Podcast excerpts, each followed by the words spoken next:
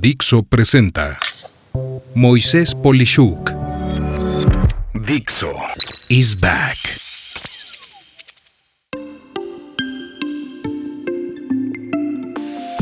Amigas, amigos, me tengo que vestir de colores y formas especiales el día de hoy porque fíjense que he perseguido esta oportunidad de una de las entrevistas para mí más importantes que he hecho en la historia del podcast, que se trata ni más ni menos del fascinante mundo de lo que es la policía cibernética de México.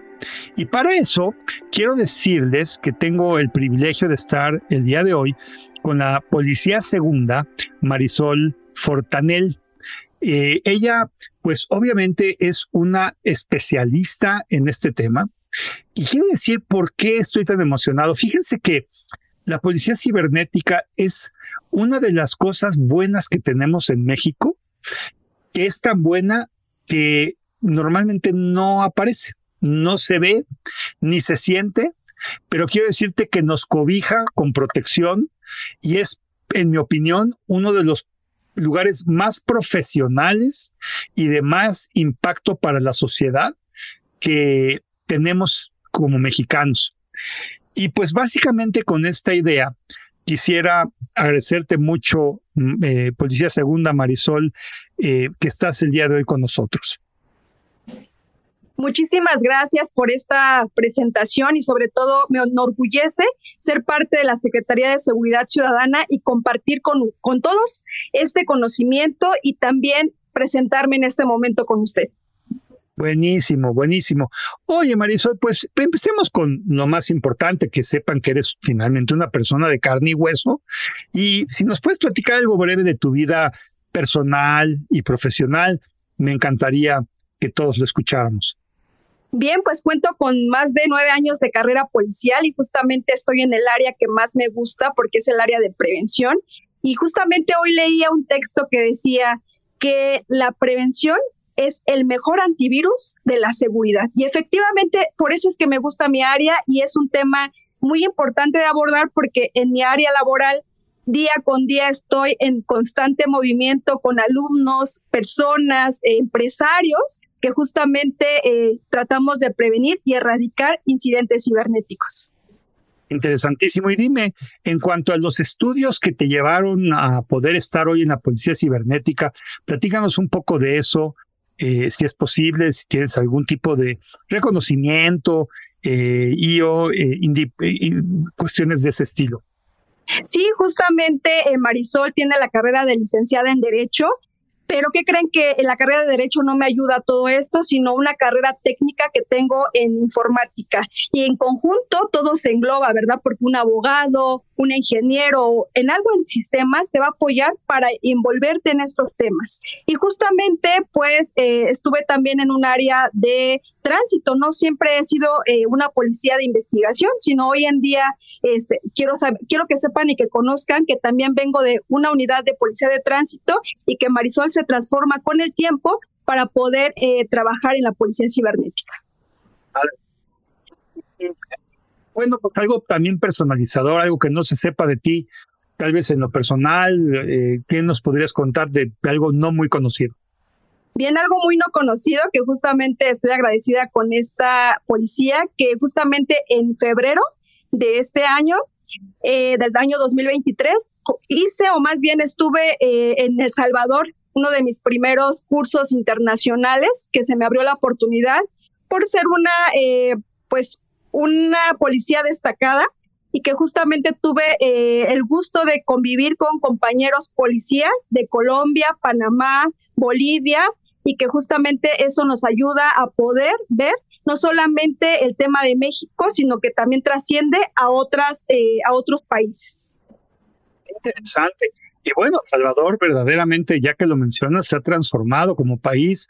El Nayib Bukele, el presidente actual en el año 2023 de este país, se fue duro contra la mafia organizada del país, que era muy inseguro y no necesariamente cibernética, claro que tiene que ver en todo, pero acabó con las pandillas, ¿no? En dos patadas y ha hecho un régimen de excepción Ya, ya veremos qué pasa con eso con el tiempo, pero hasta ahorita me imagino que estuviste muy tranquila estando en Salvador, eh, que pues ya es un país bastante seguro, ¿no?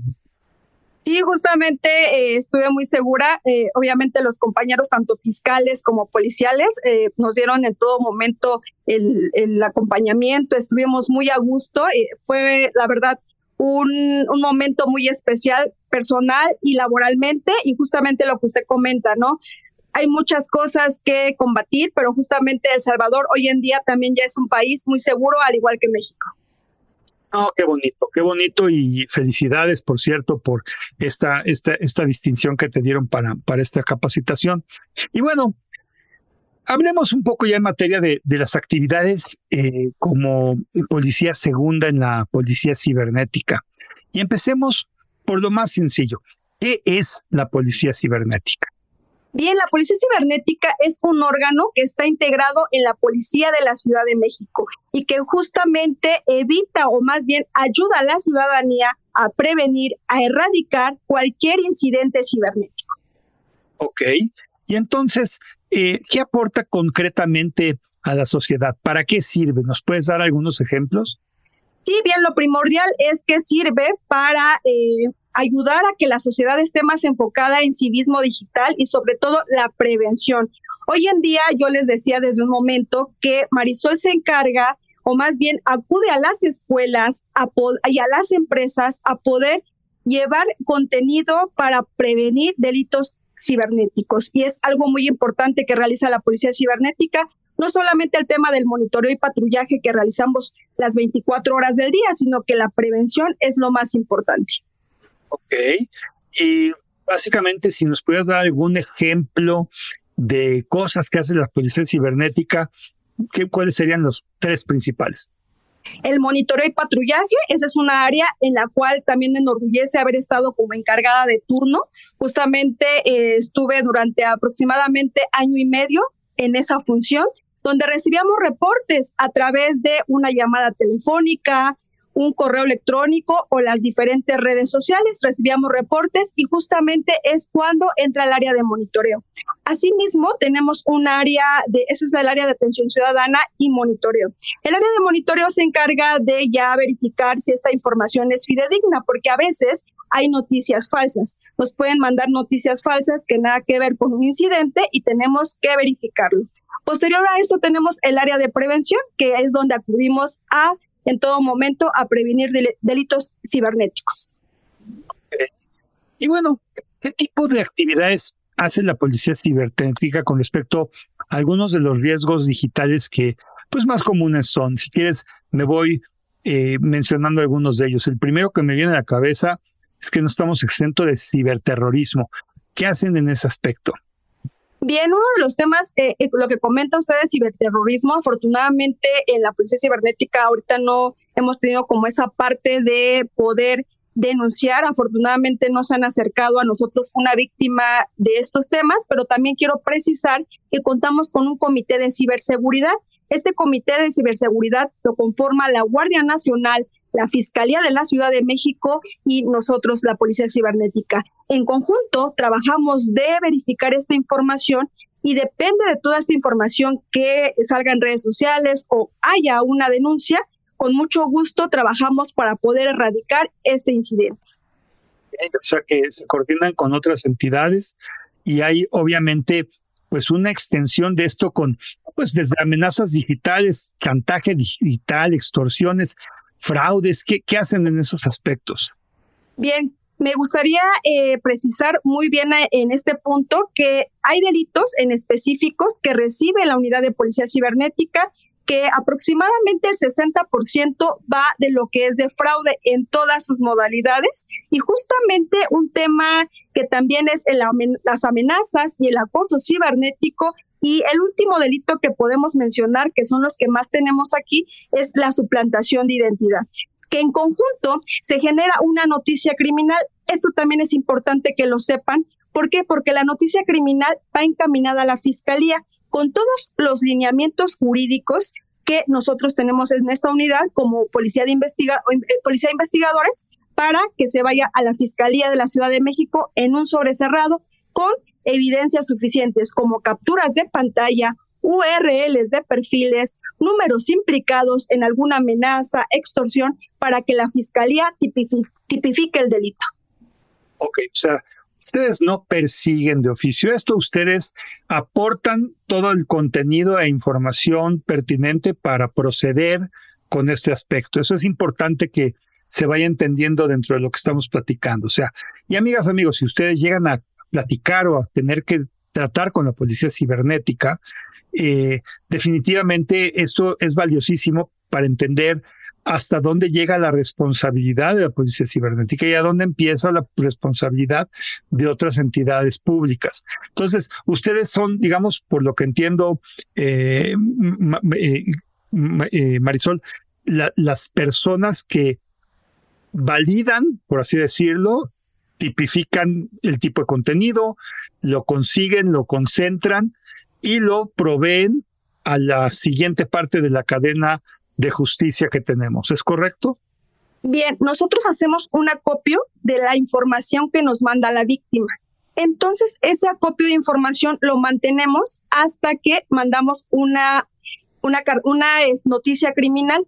La noticia criminal nosotros se la mandamos a la fiscalía. La fiscalía es quien tipifica derivado de que el Ministerio Público es quien puede dar esa, esa resolución. Nosotros no tipificamos, no podemos decir si es una suplantación, si es un fraude, aunque sepamos cuál delito es, ¿verdad? Pero justamente se lo dejamos a la autoridad y enseguida la autoridad nos pide mediante un oficio de colaboración que nosotros aportemos ya la evidencia que nosotros resguardamos mientras se llevaba el proceso, porque si no resguardamos y no acopiamos esa información, podría ser de peligro ya que se perdería la evidencia. Ah, muy interesante. Y en eso el chantaje digital, extorsiones, ¿se ha visto en, en, su trabajo un crecimiento en esto? ¿Se ha mantenido o ha disminuido? ¿Qué ha pasado? Sí, justamente por el tema eh, de pandemia que tuvimos, que presentamos en estos años, justamente eh, y desafortunadamente fue a la alza por el tema de que pues a veces eh, tenemos que buscar un empleo y justamente el tema ya de estar totalmente metido en las redes sociales, el trabajo, buscar un empleo, eh, hacer alguna compra, ¿verdad? Todo eso generó un poco de a la alza, pero más mm, fue suficiente con hacer la policía cibernética alertas cibernéticas. Es otra de las funciones muy importantes que realiza la unidad. Informar a la ciudadanía, a, todo, a todas las personas en general, que esta, que, esta información puede prevenir y erradicar algún incidente, estar a un paso más adelante, más bien un paso más adelante que los ciberdelincuentes. Crear estas alertas cibernéticas nos ha disminuido en su totalidad, casi en su totalidad de información al respecto de incidentes cibernéticos. ¿Qué es esto de una alerta? Platícanos. Bien, las alertas cibernéticas en ocasiones las víctimas nos reportan un incidente. Justamente voy a hablar de uno de ellos que tenemos aquí como caso de éxito, que es el caso de los montadeudas. ¿Por qué? ¿Por, eh, ¿Por, qué el caso de los montadeudas lo menciono? Porque es un caso de éxito que justamente la víctima nos reportaba a través de la red social que eh, pedían un préstamo y justamente ese préstamo pues les pedía más dinero a cambio. Y justamente decían, pero bueno, ¿por qué tiene el número de mis contactos o por qué tiene mi información adicional? Y nosotros le decíamos o les decimos a las víctimas, no leemos términos y condiciones de alguna descarga o alguna información, siempre decimos a todo que sí, por la medida de, a lo mejor de hacer rápido las cosas. Y justamente este es un tema importante, ¿por qué? Porque de ahí creamos una alerta cibernética y que también me gustaría decir que tenemos y contamos con un micrositio de policía cibernética que puede visualizar cualquier información que ustedes requieran y sobre todo temas como este para poder prevenir este tipo de incidentes. Y justo es eso, una alerta, informar a la ciudadanía de que el ciberdelincuente está creando algo para engancharte, para engañarte. Y lo primordial es que tú estés a un paso adelante que el ciberdelincuente. Claro. Amigos, este, este caso que menciona la Policía Segunda eh, Fortanel es, es un caso que a mí personalmente me, llamó mucho la atención. Y veme corrigiendo, por favor, eh, si me equivoco. ¿eh? pero estos son incluso aplicaciones descargadas en los celulares, tal como una tarjeta de crédito digital. Bueno, esto, es algo que te decía, oye, te, te, prestamos dos mil pesos de volada, por poner un ejemplo, ¿no? Y entonces efectivamente uno descarga la aplicación que está legítimamente en el sitio de eh, Google Play, eh, de, Apple, etcétera, la descargan en su celular, sienten que como el proveedor de servicio como tal de la tienda ya validó que esto era una aplicación funcional, este, no tiene ningún riesgo, que también es algo equivocado, pero pues pensemos que es un criterio que usa la gente normal. Y eh, pues sí, les prestaban dos mil pesos, pero luego había, por decir una exageración, 500 pesos cada semana y por como 25 semanas que tenías que pagar por los intereses extra de los dos mil pesos que acababas pagando como decenas de miles de pesos más. Y lo peor, amigas y amigos, era que eh, abusaban de, de tus contactos y de toda la información que podían descargar porque tú les diste permiso de hacerlo eh, a la hora de descargar la aplicación y eventualmente extorsionaban literalmente. Yo no creo que hay una palabra, no sé el término, no soy abogado, no puedo meter palabras, pero eh, vamos, abusaban más allá de lo normal de la forma en la que te obligaban a tener que pagar. Y pues simplemente la pobre gente quedaba en, en la calle de la amargura. Entonces asumo que pues alguien habló a la policía cibernética, documentaron este caso y a partir de allí ustedes emiten esta alerta eh, cibernética, pero persiguen este tipo de compañías o qué sucedió?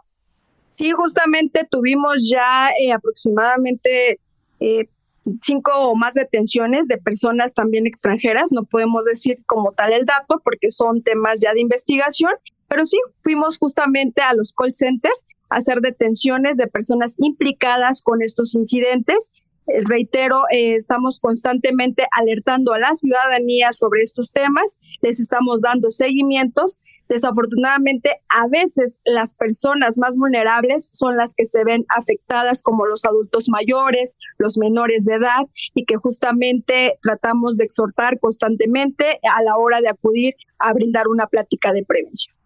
Y esto de las de, de, de los montadeudas, ¿en qué estaban incumpliendo? Porque vamos, si yo leo un contrato y me dicen comercialmente que yo pido lo que pida, me lo, el interés es 500% y no lo leí, pues yo por tonto, pero entendería que tengo que cumplir con lo que acordé.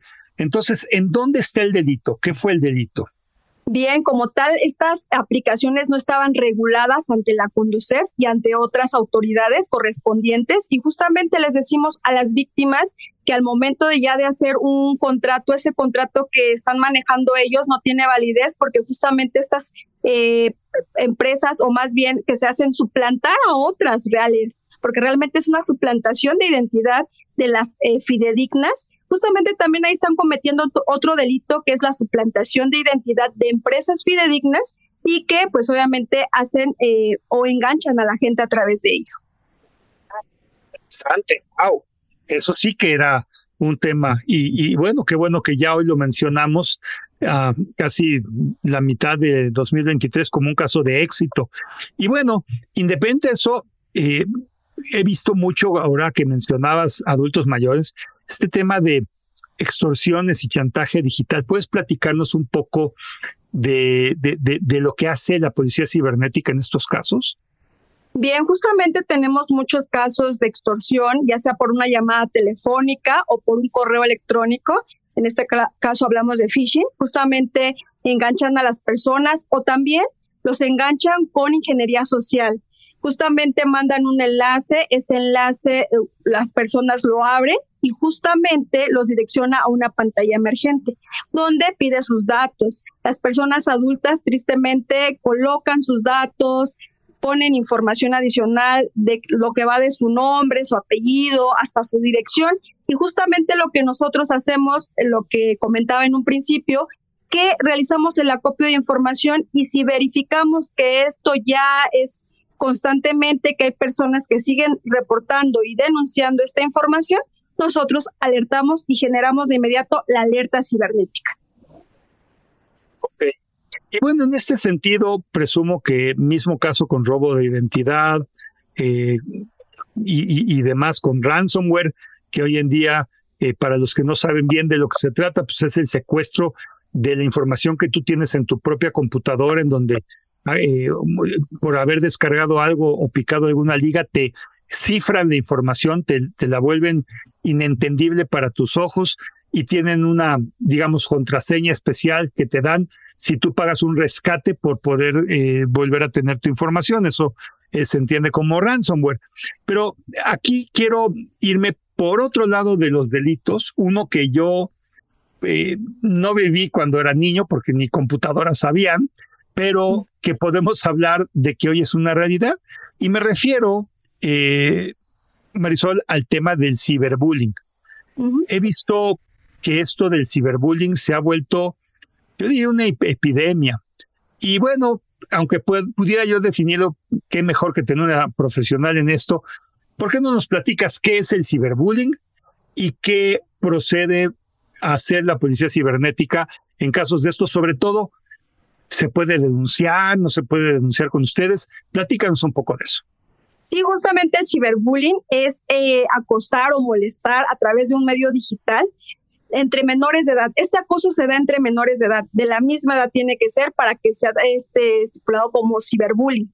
¿Cómo se da este, este término o por qué se da? Desafortunadamente hoy cuando acudimos a las escuelas, lo primero que mencionan los menores es que ya hay suplantación de identidad de la escuela, donde generan perfiles falsos y son los famosísimos grupos de quemados. ¿Por qué lo denominan así? Porque ahí empiezan a publicar información de ellos, empiezan a hacer memes, stickers o hasta una fotografía, un fotomontaje de los mismos, no solo de los menores, ¿eh?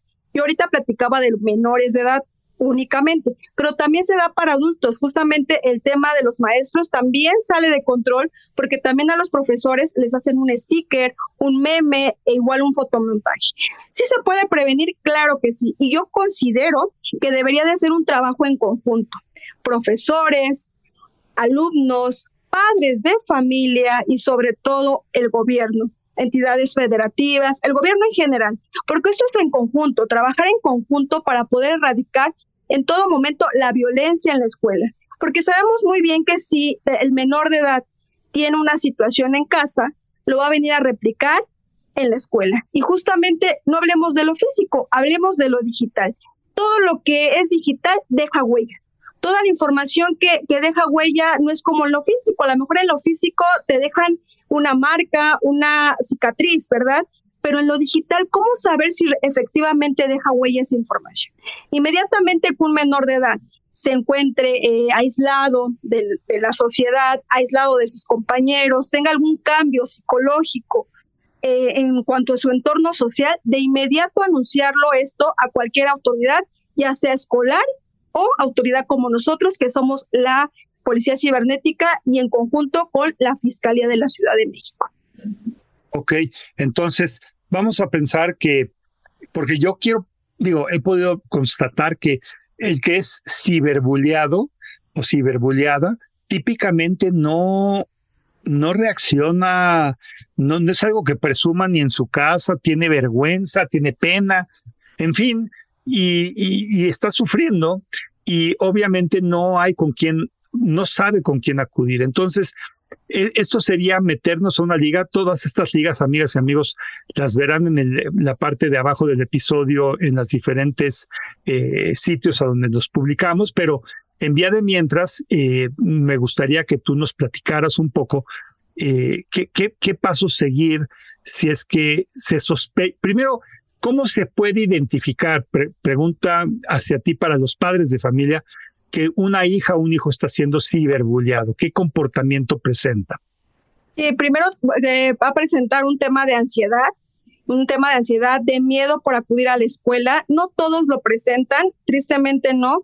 A veces cuando acudimos a la escuela, hasta en ocasiones no quieren acudir con padre o tutor a reportar o denunciar porque también consideran que los papás o no tienen tiempo para ellos o no tienen la confianza eh, con ellos. Entonces, cuando acudimos también a brindar pláticas para padres, hacemos conciencia que el menor si empieza a tener algún tema de ansiedad, de, medio de, miedo de acudir a la escuela o algún otro, otro factor que sea físico, también porque algunos ya empiezan a causarse daño hacia ellos mismos. Entonces, desde ahí es un punto rojo. Tratar de exhortar a sus hijos también de cuando tengan algún amigo en esa situación, de inmediato denunciarlo, porque a veces los amigos también son eh, no cómplices, son eh, partícipes de todo este núcleo y que justamente pudiera eh, afectar a otros menores.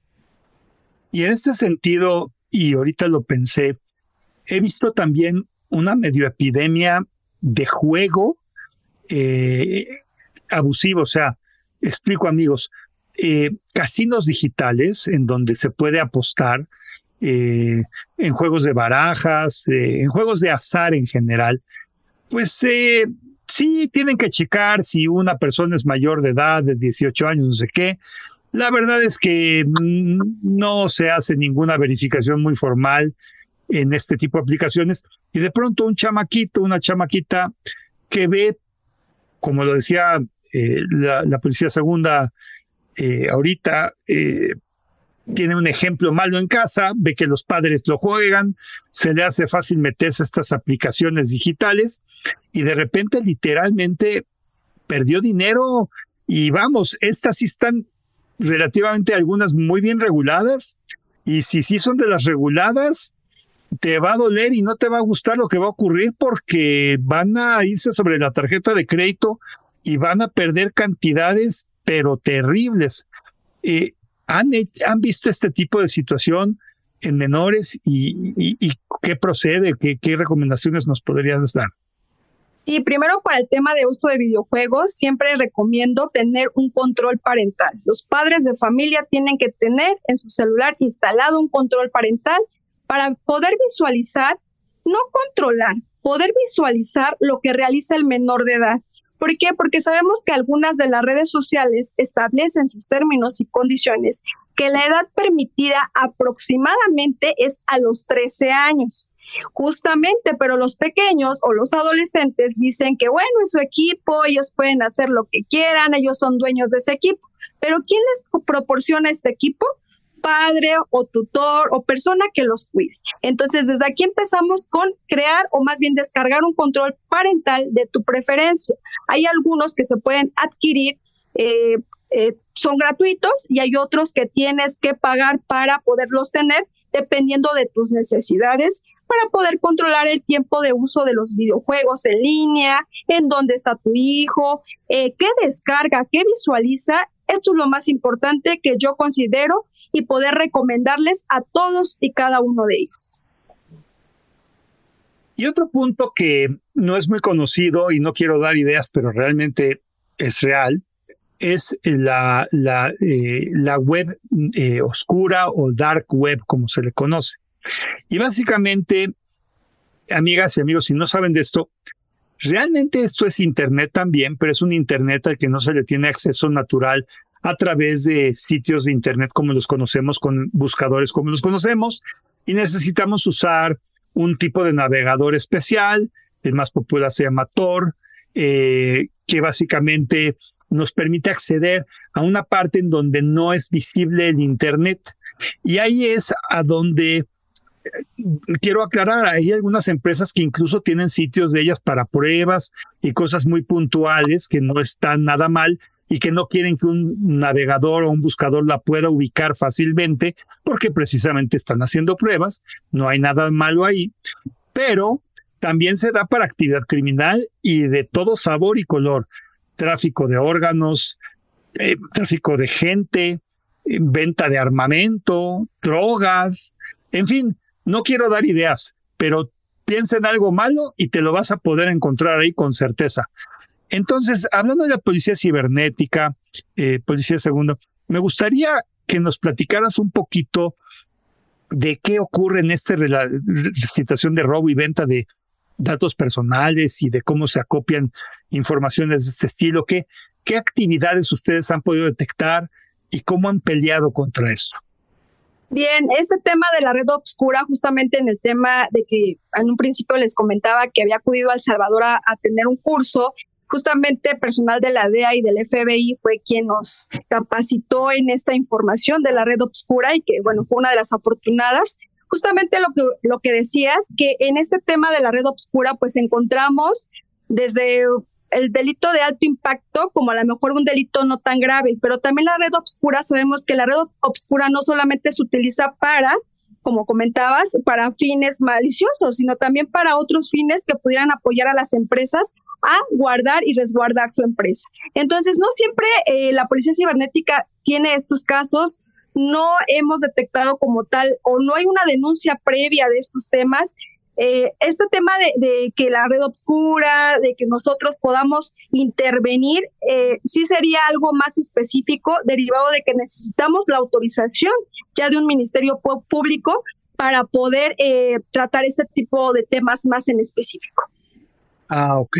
O sea, de oficio ustedes no están ahí como ciertas entidades gubernamentales en otros países como que mero investigando o checando la actividad o viendo si se están vendiendo armas o narcóticos o cosas por el estilo, ustedes actúan sobre situaciones específicas, es lo que estoy entendiendo. Ustedes van a irse a la red oscura, sí, solo sí, como parte de la investigación que están haciendo, detectaron que algo sucedía ahí y es ahí cuando se meten, no porque estén haciendo una labor de monitoreo en, en la red oscura, ¿correcto?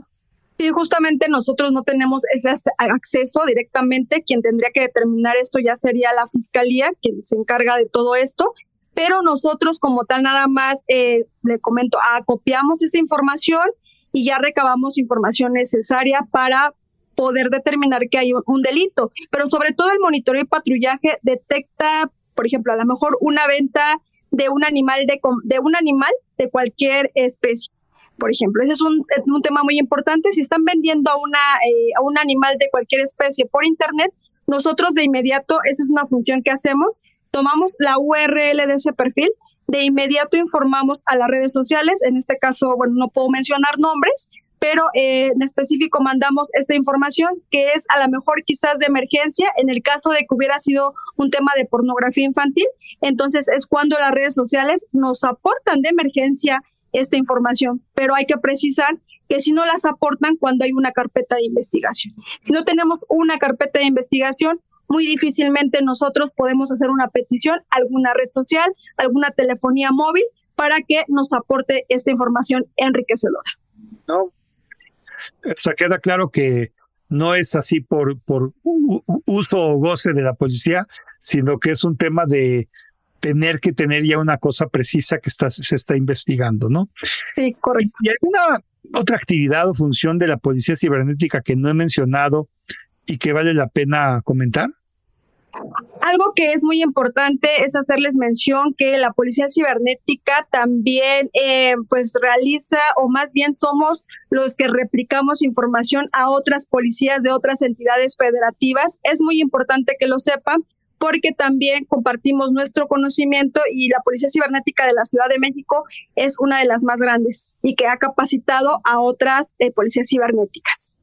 O sea, entiendo entonces que ahorita estamos hablando con la Policía Cibernética específicamente de la Ciudad de México, pero eh, cada estado tiene su en su libre albedrío el crear este tipo de organismo y si lo crean ustedes, digamos que coadyuvan y se mantienen en contacto con ellos y comparten información, ¿correcto? Sí, es correcto. Trabajamos en conjunto. En el caso de que hubiera un caso en algún estado de la República en particular, solamente gestionamos un oficio de colaboración y en conjunto trabajamos. Reitero que tenemos el Comité de Ciberseguridad y que en conjunto trabajamos. ¿Y qué hacía la Policía Cibernética durante, eh, diferente de cualquier otro tipo de organización de ciberseguridad? ¿Cómo es que son diferentes? Digamos, con lo que se conoce a nivel privado de una empresa de ciberseguridad. ¿Qué, atribuciones tienen ustedes diferentes? Las atribuciones que tenemos es que directamente las redes sociales, las telefonías móviles, en caso de que tengamos este oficio de colaboración y ya la carpeta de investigación, nos aportan información muy necesaria para el tema de investigación, como pueden ser ID, eh, conversaciones de necesarias. Por ejemplo, cuando una mujer, un niño o un adolescente se extravía, nos pueden compartir ese tipo de información que a las empresas privadas muy difícil les, comporta, los, les compartirían porque solamente es a través de un correo institucional de la Secretaría de Seguridad Ciudadana a través de la Policía Cibernética. Sí. Y en este orden de ideas, preguntas que me hago yo y cualquier ciudadano, ¿podrías platicarnos paso a paso cuándo debemos contactar a la Policía Cibernética y cómo debemos hacer este contacto paso a paso? Bien, paso a paso lo importante es identificar que ya hemos sido víctimas del delito, porque a veces no se identifica. Consideramos que es un tema de que me voy a tardar mucho en el Ministerio Público, no quiero denunciar, quizás no es un delito. Primero hay que identificar que nosotros somos víctimas del delito. Posterior a ello, hacemos una denuncia o un reporte, ya sea a la fiscalía, esa es la denuncia, con nosotros es el reporte a través de la llamada, del correo o las diferentes redes sociales o a través de los medios de comunicación de la policía cibernética.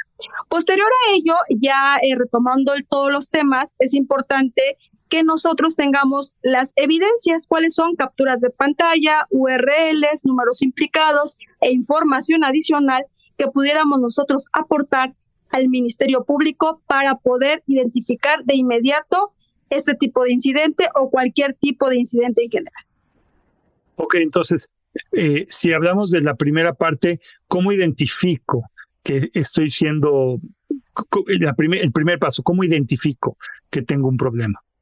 ¿Cómo identificar cuando ya la persona, el ciberdelincuente, o no solamente el ciberdelincuente, ¿verdad? Porque a veces decimos, me hackearon. Consideramos que un hacker, o la mayoría de la sociedad considera que un hacker es una persona que te quiere hacer daño. Y no, estamos empleando mal el término, porque un hacker realmente es una persona estudiada en temas cibernéticos, en temas informáticos. No, simple, no es simplemente decir, es un hacker me, me, me robó mi cuenta. No, desde aquí estamos mal, ¿verdad? Entonces, identificar que puede ser hasta una persona, tu amigo, tu familiar, hasta tu, no sé, hasta tu vecino que tenga tu contraseña. Entonces, hay que identificar primero que, cuáles son los, las eh, los terminologías, por ejemplo, de un hacker que nada que ver con que te va a robar siempre tu información. No, hay hackers que se dedican a otro tipo de cosas y no siempre te van a robar tu información. Entonces, desde ahí empezar, tendríamos que empezar.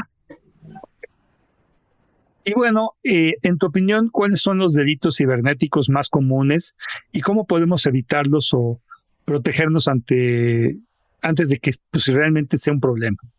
Bien, el delito que tenemos aquí en la Policía Cibernética, que se da con frecuencia en todas sus modalidades, es el delito de fraude.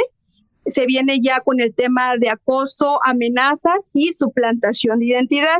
Es importante saber que estos delitos que se manejan más en la policía cibernética en todas sus modalidades es por un engaño y como reitero es por la vulnerabilidad, en este caso ya de las personas, ya sea porque es una persona adulta, un menor de edad y desafortunadamente pues los enganchan un poco más a ellos. Ok, ok. Entonces el fraude es lo que sería lo más común de todos los tipos de fraudes, ¿no? Hacernos pensar que nos ganamos algo, hacernos pensar que eh, nos, nos, nos vulneraron nuestra cuenta bancaria y tenemos que proporcionar información. Eso, a eso nos estamos refiriendo, ¿correcto? Sí, justamente eh, tenemos una frase muy importante que dice, no te creas todo lo que aparece en Internet. Y justamente es realidad, porque a veces cuando vemos un anuncio que te ofertan un empleo, que te van a pagar mucho, pero te piden dinero por adelantado, eso podría ser uno. U otro podría ser también que a lo mejor te, te van a dar un regalo a cambio de nada. Desde ahí sabemos que si te mandan un enlace, podría ser solamente ingeniería social para poder engancharte y de inmediato obtener tu identidad y el robo de identidad a su vez.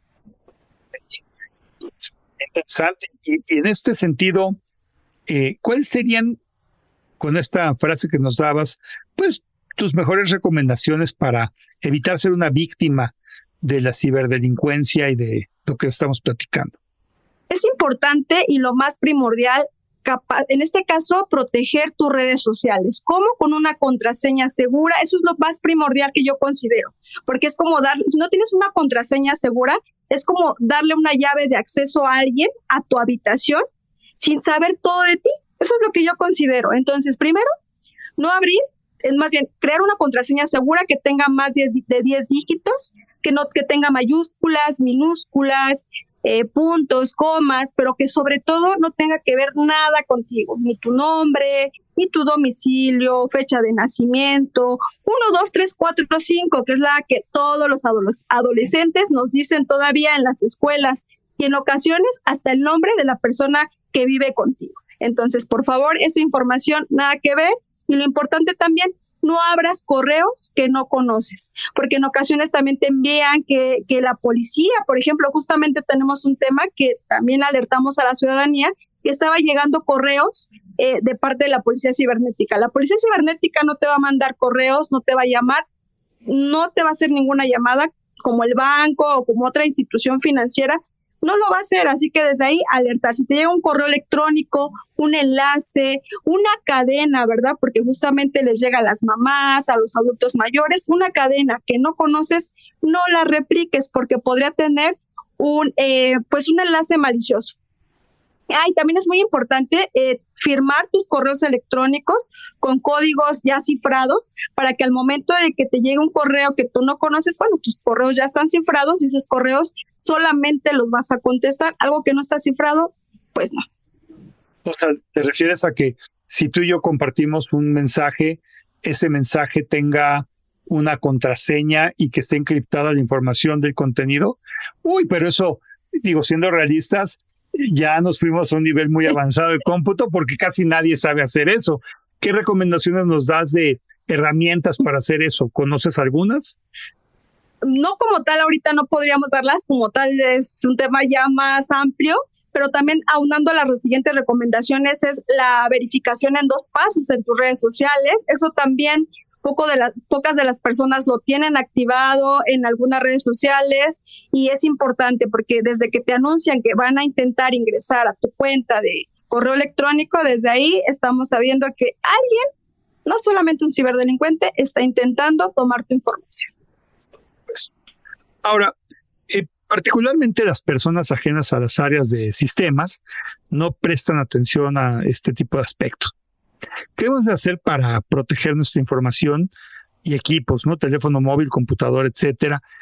Ya nos platicaste, a ver, en redes sociales, la, verificación en dos pasos, una contraseña de 10 o más este, caracteres que no tengan que ver contigo, mayúsculas, minúsculas, números y caracteres especiales.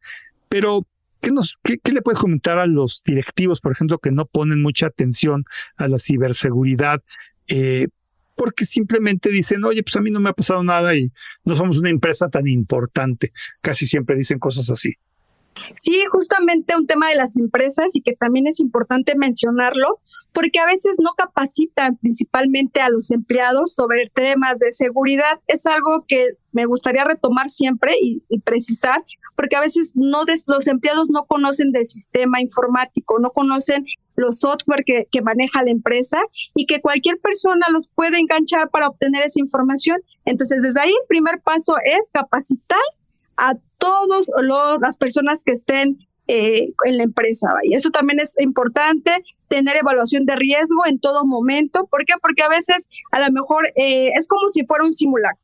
Si tú, eh, si tú, si tú tienes ahorita un simulacro aquí en la Ciudad de México, tienes que saber el protocolo, cómo es el riesgo, cómo son los riesgos cibernéticos. E igual pasa en el tema cibernético, porque lo mismo tenemos que hacer no solamente en lo físico, sino también en lo digital. Y muy importante, mantener actualizados tu software con contraseñas y sobre todo con antivirus, porque el antivirus hoy en día es lo importante para poder tener actualizaciones seguras constantemente en tu software.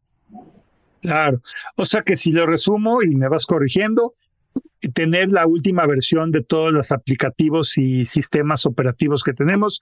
O sea que si tú tienes una máquina Apple, una máquina Windows, una máquina Linux, solamente asegúrate de tener la última versión del sistema operativo, que es la que ya acumula toda la seguridad que pues los creadores de esto le han proporcionado. Segundo, pues eh, obviamente tener eh, incluso los mismos sistemas operativos te ofrecen sus propios antivirus y antimalware, que en pocas palabras es pues bajar definiciones de los últimos y más recientes eh, amenazas que existen, que pueden, digamos, que ser identificadas y correr periódicamente este tipo de aplicativo cuando no son de los que corren automáticamente.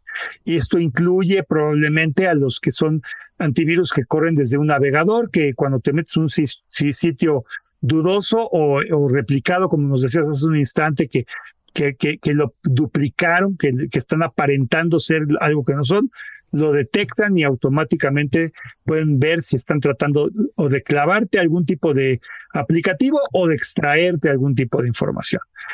Y pues básicamente una vez hecho eso, pues algo que tal vez no nos dijiste, pero lo dejaste saber, usar el sentido común, ¿no? Que es el menos común de los sentidos. O sea, pues no meterte a algo que no se ve como que muy correcto o que no es la forma típica en la que tú accedías a ese tipo de información. ¿Lo resumí bien? ¿Algo más?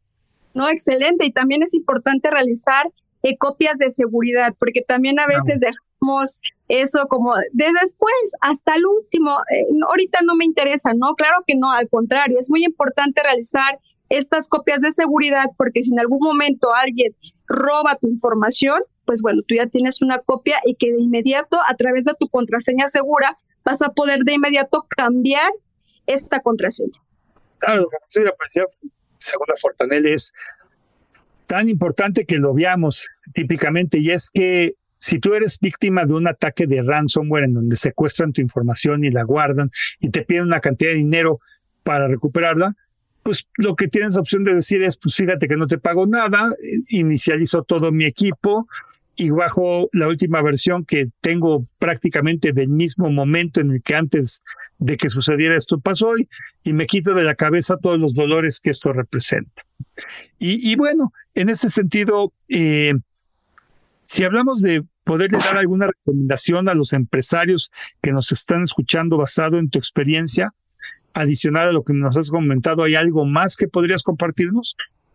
algo que yo considero que va a ser muy importante, a lo mejor no para este año, ¿verdad? 2023, a lo mejor para otros años más posteriores, es la encriptación y firmas de correos electrónicos digitalmente.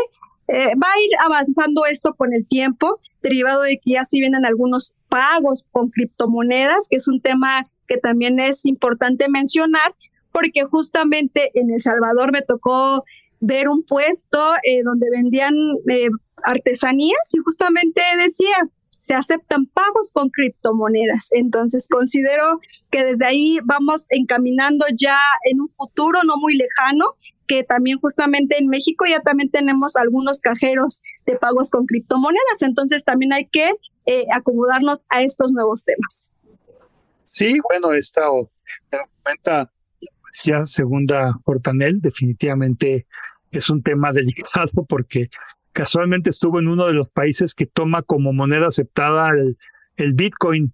Es, la República de El Salvador desde poco antes del 2023, que es el año en el que estamos ahorita, eh, ha, tomado como alternativa de pago Bitcoin y hay aplicativos y cosas, eh, eh, vamos, es común, es popular en, El Salvador hacerlo, pero quiero decirles que como la Policía Segunda nos dice, esto no va a excluir tarde o temprano a otros países, incluido México.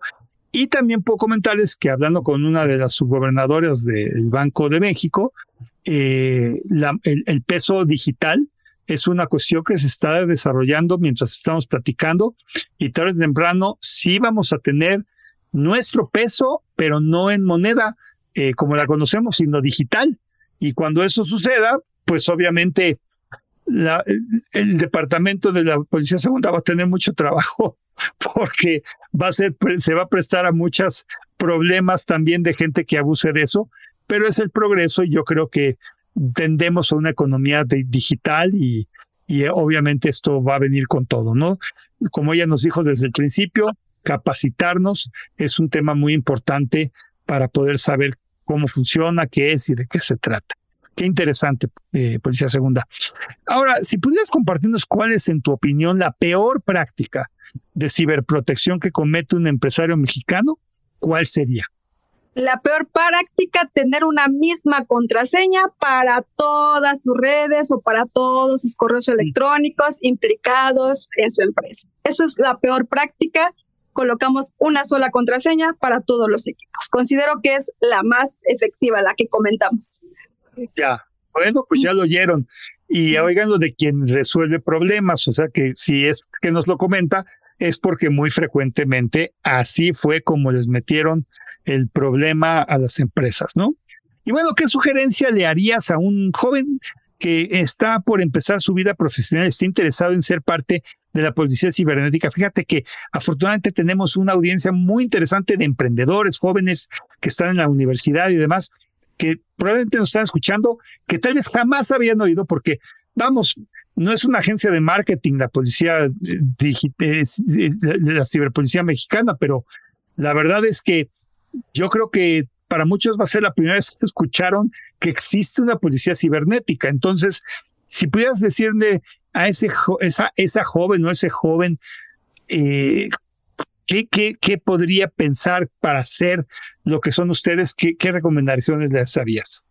Bien, pues la mejor recomendación es prepararse constantemente. Marisol le tocó pues tocar puerta, ¿verdad? Justamente el tema de que yo estaba en una policía de tránsito, justamente dentro de esta secretaría, tuve que tocar puerta con la licenciatura, con mi eh, preparación anterior y justamente con eso se me abre la puerta y las oportunidades. Y eso es muy importante para hoy los jóvenes del 2023 que se sigan preparando y actualizando en nuevos temas como esto de la tecnología, porque ya hoy en día la tecnología es parte de nuestro día a día y tenemos que actualizarnos constantemente y que hay muchas oportunidades para ustedes Marisol es un ejemplo y justamente comento esto porque pues le ha tocado eh, estar en diferentes áreas de la policía, áreas de alto impacto como de, homicidios y lesiones, ha estado en otras áreas como atención para casos de delitos de patrimoniales, de robo a casa habitación. Y justamente hoy pues estoy aquí en mis cimientos en la Policía Cibernética donde pues eh, también comparto con los jóvenes adolescentes este conocimiento y les digo un mensaje muy importante que quizás el día de mañana ellos sean los doctores, los ingenieros, los maestros que asistan a mis hijos y es por ello que yo estoy eh, constantemente agradecida con este trabajo porque el compartir conocimiento me ayuda a saber que el día de mañana y en un futuro va a haber personas expertas en todos estos temas. Por supuesto que sí, qué emocionante y qué orgullo escuchar esto para todos los escuchas que están con el apetito de volverse ciberprofesionales en, en la parte de seguridad. Eh, es un hecho que uh, hay, hay, hay, hay mucho conocimiento de la persona que tenemos enfrente, como lo dieron al principio, no solamente es abogada, sino que también hizo una carrera técnica en informática y pues estamos viendo el resultado, ¿no? Eh, sabe, sabe, sabe de la ley y sabe de la tecnología y creo que es una combinación muy atractiva y yo me siento como mexicano muy orgulloso de que este cuerpo de la policía tenga la gente tan competitiva. Y, y bueno, en este sentido, viendo al futuro, ¿qué riesgos se vienen en el mediano plazo en lo referente a la ciberdelincuencia? Eh, pues el riesgo constante, como lo comentábamos, nuestro cambio de, moneda, ¿no? Esto es algo que va a ser de total y yo considero que vamos a tener mucho trabajo porque desafortunadamente tenemos algo que debemos de cambiar, que es la legislación en la Ciudad de México. Es algo muy importante porque carecemos de ello. Pero como tal, si carecemos, tenemos que poner todo el empeño en la prevención para poder erradicar estos incidentes. Ya. Pues mira, nos estamos acercando al final de todo lo bueno, tiene que acabar en algún momento.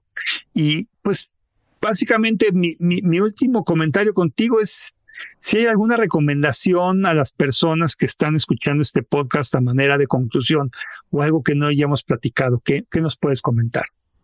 Bien, pues las recomendaciones que ya habíamos hablado al principio, pero muy importante, acercarse a cualquier unidad de policía, sobre todo en este caso a la policía cibernética. Les voy a dar nuestro correo electrónico, que es policía.cibernética.ssc .cdmx.gov.mx y nuestro teléfono que es el 55 52 42 5100 extensión 5086 y no dejen de seguir nuestras redes sociales y también es importante hacerles saber que contamos con un micrositio donde van a poder encontrar toda esta información que acabo de mencionar, pero ya más en específico. Perfecto, porque si, es, si para, llegas a esta parte del podcast, quiero decirte que vamos a tener esta información en la parte de texto para que puedas directamente ya dirigirte a ello, pero qué bueno que queda también grabado dentro del podcast como tal para que obviamente cualquiera lo pueda consultar y usar en cualquier momento. Y bueno, mira, eh, Marisol, típicamente cuando terminamos el podcast, lo termino con una eh, eh, disparos rápidos de cinco términos, cinco palabras y lo que primero te venga en la cabeza, ¿ok? Vamos a empezar, ¿te parece? Ciberseguridad. Sociedad. Policía eh, o cuerpo de policía. Unión y fuerza. Delito. contribuir para erradicar incidentes. Información. Información. Análisis. México. El mejor del mundo. ¿Lo ven amigos?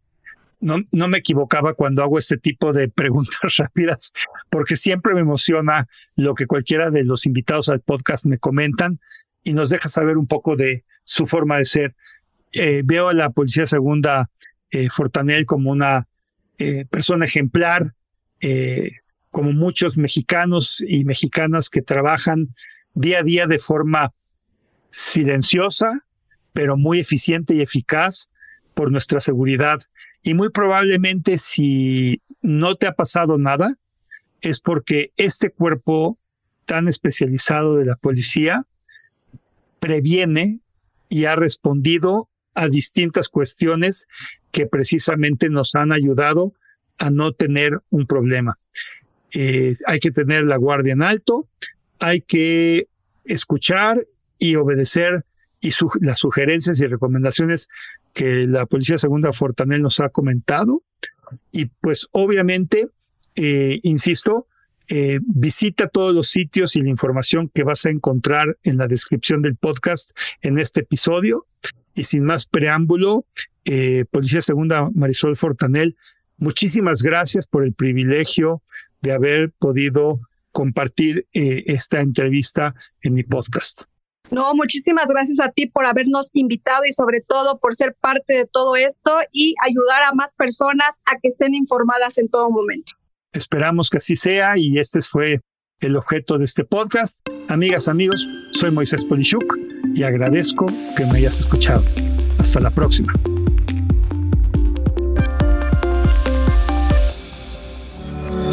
Dixo is back.